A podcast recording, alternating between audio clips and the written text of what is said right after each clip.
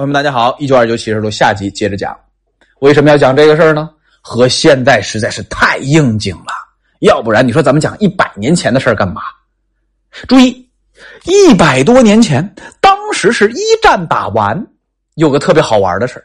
比如说德国是战败国，对吧？德国哎欠了很多战胜国的钱，但是当时他没讲究说咱这个可变价不可变价，或者说这个通胀问题没考虑进去。欠我一百块钱是吧？你欠我英国一百块钱是吧？好，老子印给你。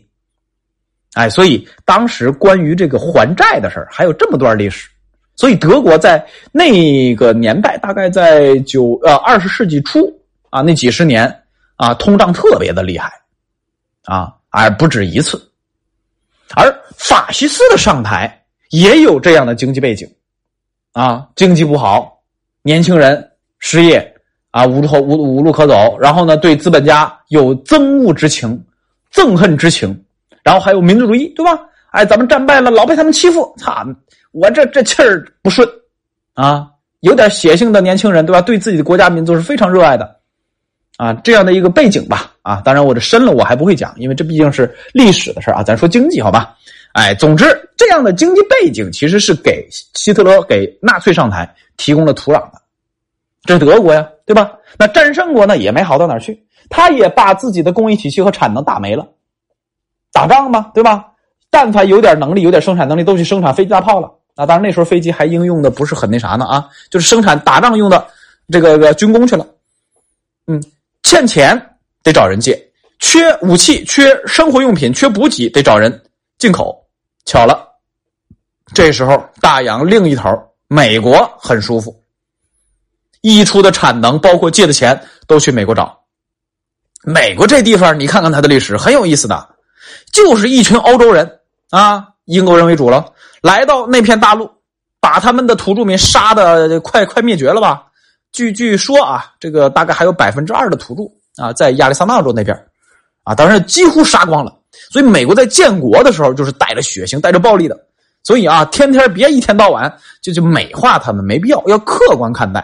他们有先进的啊，他们有肮脏的历史、黑历史，什么都有啊。不止美国，我们也一样。我们有光鲜亮丽的、伟大的中华民族的优秀的传统，也有什么我们这个民族的劣根性和黑暗的地方都有啊。所以咱们千万别片面看问题啊。不扯了啊，回到正题，找美国。这时候美国有一个好处，这个好处就是什么？钱进来了，借钱嘛，对吧？哎，掌控欧洲的什么债务和货币问题？欧洲这些国家打仗的这些国家都是强力强势的国家，经济都非常强的，对吧？然后呢，美元输入到欧洲，有意思吧？当时是英镑，英国是日不落帝国，还世界霸主呢。但由于一战打完之后，这么一个债务问题、货币问题这么一循环，美元渗入到了欧洲。钱渗入进去，资本渗入进去之后，还有什么？还有商品和工艺体系。你看，他们大量的订单涌向美国，然后美国生产工厂、工艺体系一步步建立起来，对不对？好，请注意，这里有一个重大的变化。这个变化就是，当欧洲打烂的时候，需要美国的大量进口；但是当欧洲打完了呢，日子还得过，工厂还得重新开工，产能还要重新开起来。这样就会砍单美国的商品，对不对？好，这里大家请注意一个细节：经济繁荣向上头是一个正循环。我开工厂卖了一百台电视，然后呢，我发现生意更好，我再扩大再生产，开俩工厂，我生产三百台电视，哎，还都卖了。于是我开五个、八个、十个，不断的扩大下去，对不对？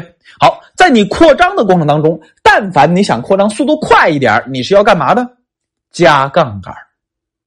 所以你在一般情况下不断扩张产能的时候，除了上市公司以外，多数企业都要借钱，要么自己民间融资，要么找银行借钱，这是一个细节。那产能这个东西它是不可能永远向上涨的，就好比咱中国房子是不可能年年都能卖的更多的，它肯定有一天没人不买，没人需要房子了，卖不动了，肯定得有一天。咱们二零二一年卖了十八亿平米房子。二零二二年就去年，大概卖了十三亿平米，啊，少了五亿平米大概，啊，基本上回头看，二零二一年的十八亿平米的房子一年卖这么多，啊，差不多就是头了，到头了。就是你终归得有个头啊，你不可能的这个需求是永远向上的，这就是经济周期嘛，对吧？所以，美国一九二九大萧条和一战结束之后，欧洲工业体系、欧洲经济逐步恢复是有直接关系的。欧洲需要它的时候，它产能大幅扩张，然后欧洲开始自己恢复了，订单就没了呀。那你产能不过剩吗？你产能过剩的时候，你美国就得干嘛了？内循环。我讲到这三个字，你是不是听得特别的耳熟？我为什么要讲一百年前的经济大萧条？根儿不就是在这儿吗？外需弱了，外需不行了，要搞内循环，搞内需呀。一百年前，美国就是面临同样的问题啊。我曾经在另一张专辑，但是那张专辑太累了，我更不动了，叫《暴走证券史》啊，暴是亲亲抱抱那个啊，那个暴。那张专辑里边，我曾经在专辑里边反复的说一件事：金融根本就没有新东西，资本市场就没有新东西，如果有，那就是换了个马甲，换了批。主角就这么简单啊！那张专辑虽然停更了，但是我觉得还是挺有意思的啊！欢迎大家听一听啊！讲了古代中国的资本市场的变化，还讲了近代近代这个欧美的资本市场的一些变化啊，都讲的历史故事啊！有兴趣大家听听吧，好吧？就叫《暴走证券史》啊，去我去我个人主页能能看到。好，回到正题当中，当时的美国遇碰见的问题跟我们特别类似，只是由于他们是。战后恢复重建，而我们是什么？没打仗，对吧？全球没打仗，啊，只是说欧美经济遇到了一些困难，还有越南这种这个小贼啊，大力发展低端产业链，偷咱的订单，啊，当然“偷咱订单”这个词呢，用的有点不太恰当，人凭本事抢的啊，只能这样说。还有这种小国家抢咱订单，所以呢，我们在外需方面啊是有很大压力的。那说回一百年前，美国熬过去了吗？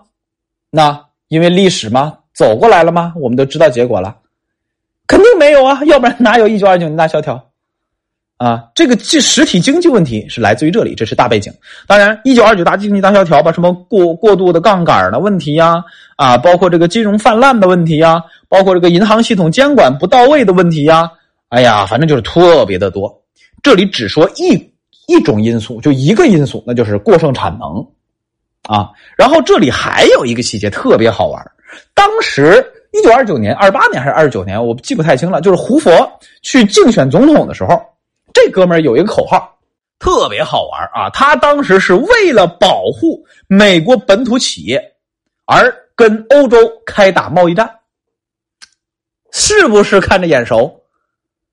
二零一八年是董王吧，是特朗普吧，对不对？这哥们儿他的口号是，呃，什么让美国再次伟大是吧？总之就是也要打贸易战，一切利益向着美国，美国优先，美国第一。他干了几件事儿你就比如说退群，对吧？各种国际组织退群，因为他觉得美国花钱没必要啊。然后呢，驻军日本的那些美军基地，他还要求日本掏钱啊，说我们美国驻军保护你安全，还让我掏钱，不公平。啊，就是特朗普就这么认为，对吧？让让让日本掏钱，啊，就就当时特朗普就是这么干的。然后他上任之后还真这么干了，啊，你看，风水轮流转，转了一百年，美国总统又玩来这套贸易战。当时贸易战干的是哪个？干的是欧洲啊。现在贸易战干谁呀？咱中国是世界工厂啊，所以贸易战大刀刀刀砍向了咱们。啊，特朗普在任的时候开贸易战，拜登来了还在搞呢。啊，还在搞呢，只是现在贸易战这个报道少了，大家可能不关注。我跟你讲，最新在产业端啊，戴尔啊，大家都知道吧？咱们我我大学第一台电脑真的也是戴尔，戴尔的电脑啊，戴尔的这个最新的一个决定，晶圆吧应该是，然后还有一些其他的这个采购零件啊，他们决定在二零二四年啊，全部从中国以外的工厂采购。你看。贸易战，你以为结束了吗？你以为制裁了华为、制裁了中兴、制裁了这那的那么多中国的科技企业就结束了吗？没有，他不仅制裁我们中国的企业，他们也在逼迫美国自己的企业逐步转移自己的订单到别人身上。这里我再多说一句现代的事情，呃，虽然我们的外需就是我们的进口呃出口少了，但是请注意一个细节啊，我翻了一下美国的进口数据，在去年总体来说表现是非常强劲的，非常强劲，而我们最大的买家就是美国，你琢磨一下啊，你琢磨一下，哎，美国需就是这个进口还保持很强的势头，而我们的出口却软了，除了我们前几年基数大以外。这个因素以外啊，这个刨出去以外，我们今年软了，然后再看看欧洲、日本、韩国等等等等，都没弱太多。我说欧美日衰退、衰退、衰退、衰退，也只是今年我认为他们会衰退，去年没有衰退，偶尔的某个季度可能负，可能差一点，但总体来说，去年整个一年他们的进口需求其实是不弱的，所以越南这种小家伙抢咱订单这事儿。如果第一年，比如说前几年我们讨论的时候，或许不害怕啊，咱们工业体系完善啊，越南还比较落后，是不容易建起来的啊。当时我观点是这样的，但是我的观点还有后半句话，那就是不怕贼偷，怕什么？怕贼惦记。今年偷不了你大件我瞪你两颗白菜行不行？明年我除了瞪你两颗白菜，再偷你俩土豆行不行？啊，这两年实力小，我偷不了大件五年后呢？十年后呢？保不齐十年后、十五年后、二十年后，他就敢拆你家房梁了。我跟你讲啊，这事儿不是闹着玩的。为什么？当年咱中国崛起的时候也是，九十年代末咱穷啊，穷的叮当响啊，对吧？大家听歌，那有个歌手叫李健，对吧？他说他九七年清华毕业，工资四千块。我的天哪，月薪四千块，一个月买好好几平米的。北京、上海市中心的房子，那真的是巨款，对吧？但是评论翻开看看，正常普通老百姓的家庭一个月能挣个几百块钱就不错了。所以九十年代咱很穷，那个时候如果有人说啊啊，中国会抢美国的产业链，会抢欧洲产业链，会抢日本产业链，谁信呢？没人信的。但是你看看，二十年后，世界工厂来了吧？好，不说了啊，不说了啊，咱们回到正题当中。当年的总统胡佛竞选的时候就说了要打贸易战啊，要保护本国企业。但是请注意啊，在经济不好的时候，越打贸易战越完犊子。你你琢磨琢磨啊，你看，为了能够阻碍他国的商品进入本国，提高关税，然后你提高，人家要惩罚你，人家也保护人家的企业，那他也提高，得两国贸易大幅下降。贸易下降的同时，砍掉了什么？也砍掉了需求啊。对吧？相互垒墙，你不要我的东西，我也不要你的东西，需求也砍了呀。砍完需求，你会发现国内的产能就更加过剩了。于是，咱们课本里讲的资本家倒牛奶就来了。刚开始，你以为他想倒牛奶吗？如果能便宜点把它卖了，终究还是卖掉回回来点钱是吧？见到点钱这不实在是卖不掉了吗？那总不能送你吧？哎，有还人真问了，哎，为什么他愿意到了也不送我呀？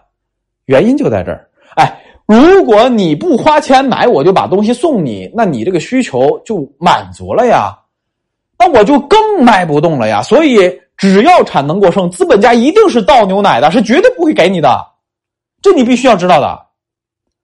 好，打贸易战这事儿就加剧了当时的产能过度过剩，产能过剩。砍价甩卖，甩卖甩不掉，只能扔。